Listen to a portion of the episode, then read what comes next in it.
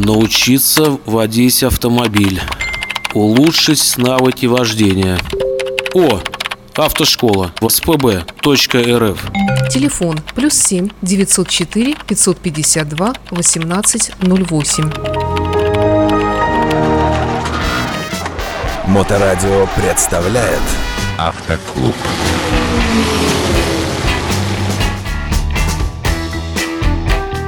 Доброе время суток, вы на волне Моторадио. В эфире программа «Автоклуб», которую мы проводим сегодня с автомотоинструктором Михаилом Цветковым. Михаил, здравствуйте. Добрый вечер, Саша.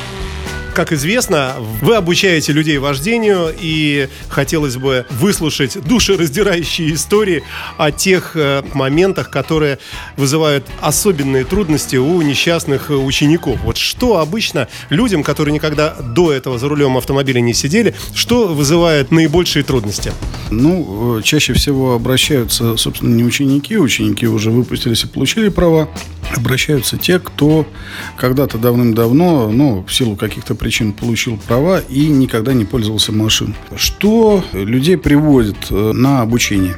Не понимают габариты, не понимают, э, как движется машина и боятся из-за этого ехать. С чего всегда начинаем? В первую очередь, надо правильно сесть за руль, чтобы все было хорошо видно. То есть э, от посадки за руль зависит все. Насколько высоко сидишь, насколько правильно руки на руле, насколько хорошо смотришь в зеркала, насколько есть обзор. И самое важное, особенно если это механическая коробка, насколько правильно подвинулся вперед, чтобы не напрягать ноги. Итак, мы садимся таким образом, чтобы и ноги доставали до педали, если это ручная коробка, и чтобы у тебя руки доставали до всего, и до руля в том числе и так далее. Как современное автомобилестроение в этом смысле идет навстречу водителям регулировки сидений в очень большом количестве векторов, рулевые колонки и вылет регулируются и так далее. Как правильно пользоваться этими регулировками? Смотри, значит, э, с чего надо начинать? Прежде всего, это регулировка сидения по высоте. Если рост не позволяет э, выставить себя на достаточную высоту, особенно это девочек касается, я рекомендую подкладывать подушечки. Если таковой подушечки нету, ну, если мы пользуемся тем же каршерингом там, или еще чем-то там, э, чужими машинами, самое простое, вместо подушечки можно вынуть подголовник правого переднего сидения и э, аккуратненько вставив его между сиденьем и спинкой, на него присесть, этой высоты будет вполне достаточно для того, чтобы глаза были на нужном уровне. Автоклуб. А какой нужный уровень? Вот как это понять, что он правильный? Значит, кулак ставится на темечко. То есть вот это расстояние кулака от темечка до потолка необходимо и достаточно для обзора за линией капота. Момент. Значит, я сел, поставил на голову собственный кулак, и если он чуть-чуть касается потолка, то есть не сильно, то я не засовываю прям уж с усилием, да, и наоборот, если я э, не ощущаю этим кулаком крыши, до нее далеко, то вот это все неправильно. А правильный, оптимальный вариант, когда кулак э, будет э, как раз являться разницей по высоте между крышей и твоей головой, да? Именно. В этом случае глаза как раз попадают на тот уровень, который вот для среднестатистического водителя выведен на обзор мотор за линией капота. Где-то 3,5-4 метра. Это является вот как раз тем необходимым достаточным расстоянием, как вот э, по всем схемам говорится, когда ты в движении и видишь колеса впереди идущей машины, ну, стоящей машины. Значит, э, не надо сидеть сутулившись, не надо сидеть развалясь. А регулировка параллельности земле, вот я так выражусь, да, сидение, то есть та часть, на которую мы садимся, она должна быть параллельно полу автомобиля и проезжать проезжей части в итоге. Или она может быть чуть скошена вперед, назад. Такие регулировки во многих автомобилях имеют место быть. Это не просто регулировка сидения по высоте, там будь то электрическая, там механическая, не суть. У людей ноги дело субъективное на самом деле. У кого-то длинные, у кого-то короткие. И опять-таки все зависит от того, какой машиной пользуешься. Если длина ног нормальная, ручки короткие, то, естественно, надо отодвинуться э, подальше. И если рулевая колонка выдвигается на себя, естественно, подрегулировать колонку на себя.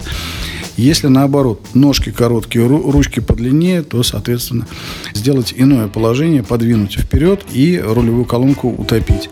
А можно говорить, что в среднем золотое сечение вот этих всех углов посадки водителя, если мы все вот эти вот углы выдержим, высоту все настроим, и мы сидим не развалясь и не завалясь, и все нормально, мы видим приборную доску и руль и так далее, будет ли при этом у нас хороший обзор назад? Если говорить про салонное зеркало, я, честно говоря, небольшой сторонник в него смотреть. Объясню почему. Рано или поздно мы все равно сажаем родственников, друзей, э, маму, папу, бабушку, дедушку, рассаду, кошек, собак, и в салонное зеркало мы не увидим нифига. Поэтому оно для нас не очень информативно. Более того, в городских условиях нас э, больше интересует поперечное движение по полосам, поэтому нам нужны больше боковые зеркала. Слову сказать, э, я очень рекомендую, особенно молодым водителям, на штатное зеркало сверху крепить более панорамное зеркало, которое открывает мертвые зоны.